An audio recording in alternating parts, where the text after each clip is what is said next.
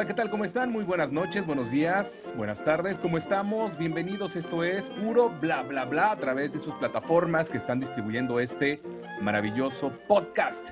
El día de hoy tenemos este primer programa, es el programa piloto de puro bla bla bla y está con nosotros, está conmigo por acá.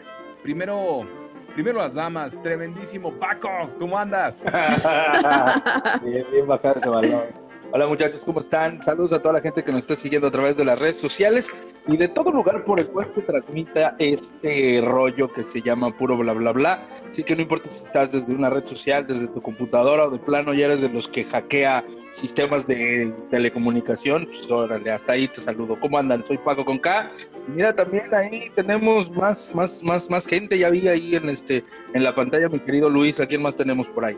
Por supuesto, queremos agradecer la presencia de Cristina Lanusa, quien se integra Hello a todos, viernes pandémico, señores, estamos desde casa con este nuevo proyecto, listos y felices de saludarlos. Iniciamos con esto.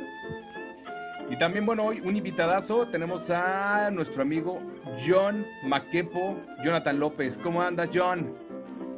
Hola, buenas tardes a todos y a todos, es un placer a los expertos en los medios de comunicación y un saludo a todos. Perfecto, pues bueno, ¿de qué se trata este programa, bueno, este podcast que se hace llamar puro bla bla bla? Hoy vamos a platicarles, por ejemplo, de esto que es a que no te la sabías, son los datos curiosos, más curiosos. Vamos a tener, a tener también un poquito de información con este pócar de noticias, las cinco notas de la semana, ¿verdad? Y bueno, a lo mejor se pueden colar luego una que otra por ahí. Y también, bueno, vamos a cerrar con precisamente el tema eh, por los expertos o por el experto que vamos a tener como invitado el día de hoy. Así que arrancamos, señoras y señores. Esto es puro. Bla, bla, bla, bla. Bla, bla, bla. Bla, bla, bla, bla. bla. Muy bien, muchachos. Pues vamos a arrancar con esto, ¿no? Vamos a arrancar con la sección que se llama A que no te la sabías. Y esto pues pretende precisamente de repente si andas ahí un poco, eh, pues ya por ejemplo hoy que es viernes, ¿no? Y andas así como de ya a punto de irte a tu casa a descansar o si estás en tu casa y más bien estás pasando de la sala a tu cuarto ya a descansar, bueno, pues de repente este tipo de cuestiones pues, es bastante interesante para, pues, este, ahondártelo, eh, ampliártelo. Eh, hablo del acervo cultural, claro. Este, no, no se me Muchachos, hasta... ¿Sabías que ahí te va, muchachos. Los que usan lentes tienen más posibilidades de ser contratados. Así que, señor Maquepo, parece que usted se sabía la nota del día de hoy. imagínese usted que estamos los cuatro eh, pretendiendo un, un, puesto de trabajo. Usted, señor Maquepo, por el hecho de traer lentes, puede ser el candidato ideal. Ah, excelente. Pero que los traigan limpios, ¿eh? Porque a veces que los traen todos grasosos, todos mantecosos, los bueno, eso, eso, eso, ya lo hablaremos en nuestra sección de imagen este, profesional, pero déjame decir que las personas tienen más probabilidades de ser contratados si usan lentes para una entrevista de trabajo, esto según un estudio. Obviamente, no sé si sean por la cuestión de que forman intelectuales, ¿no? Interesantes, expertos en el tema, no lo sé, pero ese estudio eso es lo que revela. Si usted usa lentes, ya lo del bullying, esto dejemos de atrás. O sea, si disfrutan el 4 o si sea, ya viene después, pero usted puede ser el candidato ideal si usa lentes Maquepo. Muchas gracias, muchas gracias. tratado, bla, bla, bla. Excelente. Sí, seguimos, ¿verdad? Sí. Oye, eso es una muy mala noticia. De hecho, yo ni siquiera lo sabía. O sea, ¿sabías que las flores cada vez huelen menos? ¿Ok? Las flores ya no huelen tanto como hace un par de siglos. Resulta ser que las sustancias aromáticas de las flores se enlazan con mucha facilidad con otros compuestos químicos propios de la polución presente en el aire y pierden sus propiedades aromáticas.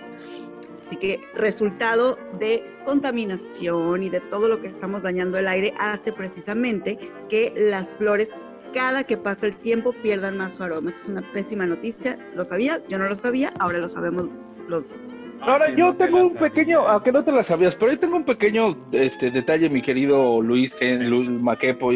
Pues sí, dice aquí que las, las flores ya no huelen después de 150 años. Yo compro una rosa y después de 8 días ya no huele, güey.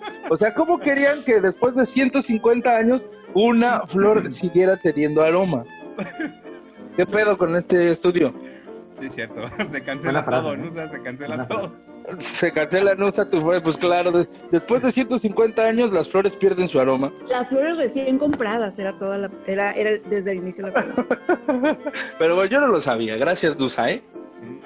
Por eso ya sabes, oigan, y precisamente haciendo alusión a eh, pues lo guapa que hoy viene Cristina Nusa, ¿sabían que los flamencos se maquillan para encontrar pareja? ¿Sabían ustedes? Se Precisamente. ponen cejas. Como tú. Ponen cejas y chapitas y todo. Fíjense que resulta que los flamencos también se maquillan para resaltar el color de su plumaje, así como lo hace usted, señora. Lo hacen con un maquillaje natural gracias a unos pigmentos carotenoideos o carotenoides, ¿eh? Ya hablo hasta aquí. Claro, Ah. por supuesto. Una sustancia que no lo sabían ustedes, pero genera pues eh, las propias aves. Obviamente gracias al alimento que se llevan al pico. Entonces resulta que los flamencos pues, son bien flamencos y se maquillan para encontrar pareja. ¿Y usted para qué se maquilla, señora Nusa? Platíqueme. Para el diario. Yo Ah. no salgo de mi. Es más, yo estoy aquí en mi casa maquillada todos los días, Eso. salga o no salga. Afortunadamente usted no es de esa especie, eh, señora Nusa, porque ahí dice que para encontrar pareja, entonces, También, digo. Se vale, muy bien. cámara. Esto fue entonces a que no te la sabías. Aquí en puro bla bla bla. Continuamos. Ok, entonces nos vamos con el pócar de noticias, ¿no? Y aquí la- las comentamos. La idea es, le damos lectura y la comentamos, ¿va? Va. Entonces iniciamos. Seguimos con más aquí en puro bla bla bla. Sí, a Está ver, con aguanta nosotros por aquí el tremendísimo el señor Paco con Ah, nada más déjame pongo mi cargator. Sus lentes, sus. Estaba. Estaba. ¿Qué pasó? Corrió por su cargador. Ah, Tuvo un torzón. No, fue, se va- se- es que mi pila se está agotando. No vaya a ser que a la mitad.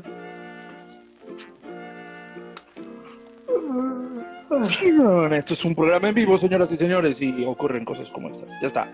¿Ya? Ahora sí. Ok, va. Vamos en 3, 2, 1.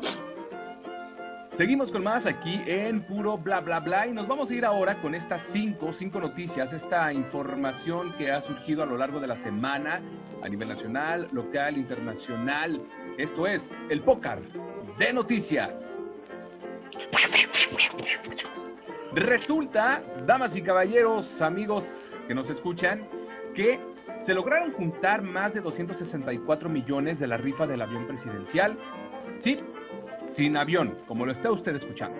Con la rifa del avión presidencial que llevó a cabo la Lotería Nacional, en la que no se rifó ningún avión, las ganancias que se registraron y además que fueron como apoyo al Instituto de Salud para el Bienestar, mejor conocido como el INSABI, fue de 264 millones 131 mil 650 pesos, un titipuchal de dinero. Pues bueno, así lo informó durante la conferencia mañanera la directora general de la Lotería Nacional para la Asistencia Pública, al tiempo que agradeció además a los mexicanos por participar en este gran sorteo bien especial.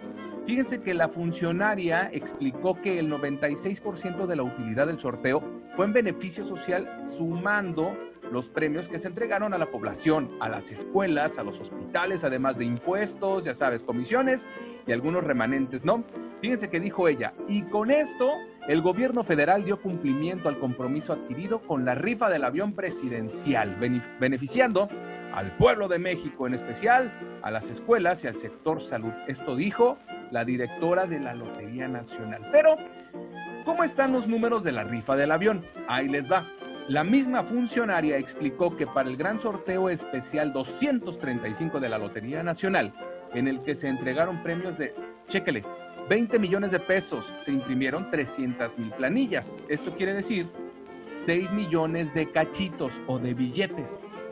Desde este total se vendieron 3 millones 647 mil 353 billetes a 500 varitos, ¿ok? 500 pesos cada uno, lo que da como un resultado, ahí les va, calculadora, tin, tin, tin, tin, tin, tin, tin, 1.823 millones 676 mil 500 pesos. Ahora, en premios se pagaron 1.272 millones 700 272 mil 260 pesos. Así como lo escucharon. Y los gastos de operación, que son pagos de impuestos, comisiones a vendedores de billetes y gastos de operación, ¿verdad? Fueron 286 millones 817 mil 590 pesos.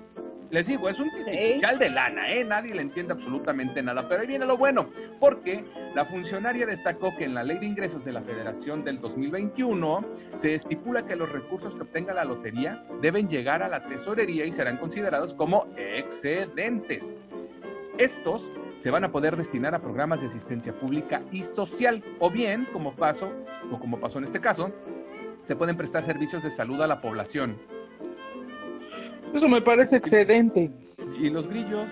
¿Cuáles servicios de salud? ¿Cuáles? En fin.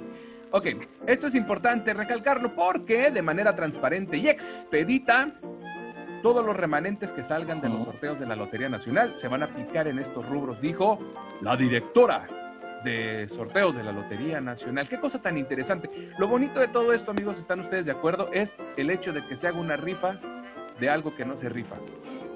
Eso es lo bonito.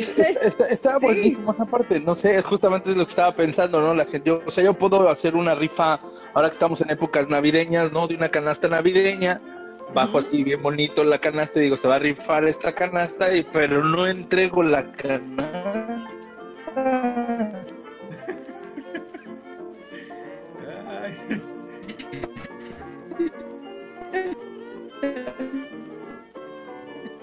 de quién.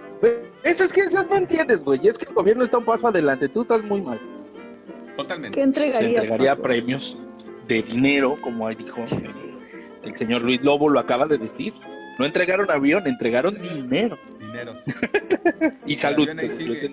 Y no se puede vender porque. Muchachos, pues, te dejamos ahí en, noticias. Te iba a decir más agradables, pero mira, vamos a hablar. Pues trompetas para que lo compren. Pero bueno, eso es otra cosa. Eh, vamos a hablar de trompetas, muchachos. ¿Qué les parece? Échale. Este, resulta que Trump, ya ven que hace la persinó durísimo con esto de las elecciones. Y ya por más berrinche que hizo, pues le partieron su Mauser en las elecciones. Pero pues todavía es presidente. Entonces ahorita sigue dando sus notas, ¿no? Es decir, bueno, yo voy a seguir aquí en la chamba. Bueno, pues el Trump pide a la FDA que apruebe la vacuna de Pfizer.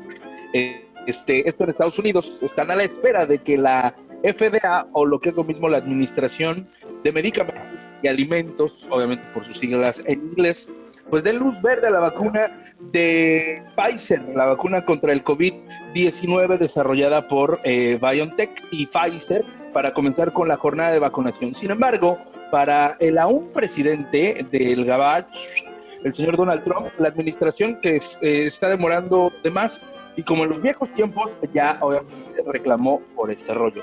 Desde su cuenta de Twitter, el señor Trump arremetió contra la FDA después de la racha que agarró desinformando a la gente al recomendar tratamientos contra el coronavirus y le pidió que se apurara la aprobación de la vacuna para salvar vidas.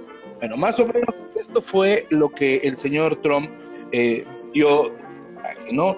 Mientras inyecte dinero, la muy burocrática FDA ahorró cinco años en la aprobación de numerosas vacunas y aún es una tortuga grande, vieja y lenta. Eh, ¿Por qué están metiendo con Saquen las malditas vacunas. Así dijo, saquen las malditas vacunas. Pero habla como Trump, Doctor... como Trump. Ok. Dice, Sáquenlas. Eh, saquen las vacunas. Doctor Han, deja de jugar y empieza a salvar vidas. Motherfucker, motherfucker. Bueno, eh, la FDA y la aprobación de la vacuna contra el coronavirus, pues bueno, eso es lo que, lo que está ahí. Pero déjame platicarte que esta semana en Reino Unido arrancó ya la vacunación precisamente con esta vacuna de Pfizer y BioNTech, mientras que la Unión Europea acordó que todos los integrantes recibirán la vacuna al mismo tiempo. Eso es algo muy chistoso, porque fíjate que también aquí estaba viendo que en nuestro país la vacuna, las primeras dosis se van a concentrar en Ciudad de México y en Chihuahua, creo. ¿Por qué esos dos lugares? No lo sé, pero bueno, en la Unión Europea dijeron se va a empezar a distribuir en toda la Unión Europea. Bueno, en Estados Unidos aún sigue la evaluación de la vacuna contra el ¿Por qué? La FDA es la institución que debe darle el visto bueno para que inicie la campaña de vacunación. Apenas ayer una comisión consultiva de la FDA recomendó la autorización del uso de la vacuna. Sin embargo, la administración dará una resolución entre el lunes o martes de la próxima semana, de acuerdo con el encargado de la salud en Estados Unidos, Alex Aznar. Así que bueno, justo por el análisis de la FDA, Trump ya se desesperó y vía Twitter pues surgió que le apurasen. A ver, morros, esto vámonos, esto es así en caliente ni se siente. Y entonces pues ya ahí lanzó pues ya sus, sus tuitazos, ¿no? Como nos tiene acostumbrados. ¿Qué pasa en México, muchachos, con este tema? ¿Les digo? Bueno, aquí en México, el subsecretario de Salud, el señor Hugo López Gatel, mejor conocido como el Saúl Izazo de la salud de nuestro país, eh, explicó que una vez que la FDA presente el informe aprobatorio para la vacuna, la COFEPRIS hará lo suyo un día después. Ay, primero los gringos y luego yo. Ahora, después, y se espera que la farmacéutica envíe las primeras 250 mil vacunas de 3.4 millones de dosis que se pactaron en esta primera entrega. Ahí es donde les digo, compadres, que esas primeras vacunas van a ser Ciudad de México y Chihuahua. ¿Por qué? No lo sé. Pero oye, fíjate, de último momento, ahorita que estamos grabando esto, acabo de leer justamente aquí en mi bonito celular que de última hora la FDA ya aprobó la vacuna de Pfizer y ahorita no va a tardar, les apuesto que en cuanto terminemos de hacer este bonito programa,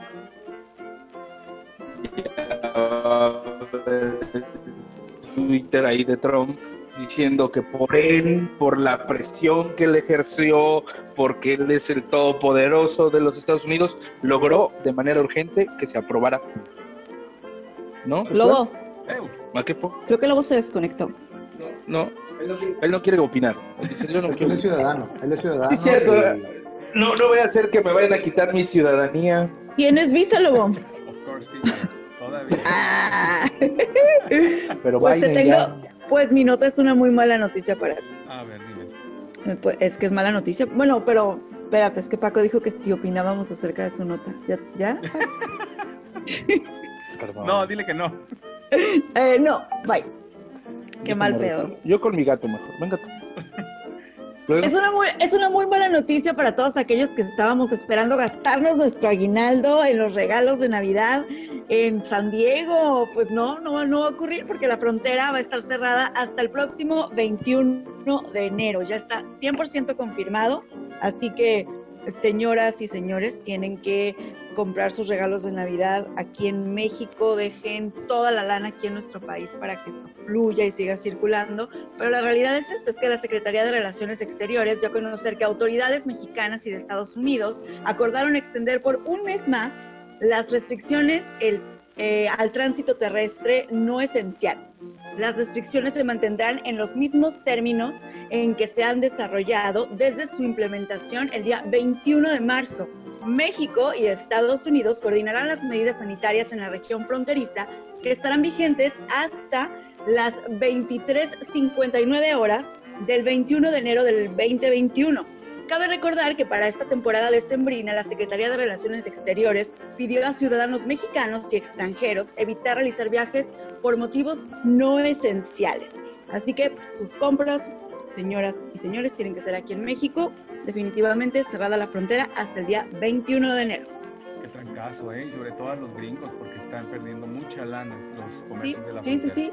Todos los, este, todos los, este, las ciudades fronterizas que pretendían o que, o que por lo general hacían sus compras en estas fechas para los regalos de Navidad y todo eso, bye, todo se queda aquí en nuestro país. Está bien, al final de cuentas, para nosotros, para los comercios locales, es una buena noticia. Totalmente, muchas felicidades a los comercios locales. Oigan, pues bueno, ya nos quedan cinco minutos, yo creo que no vamos a alcanzar.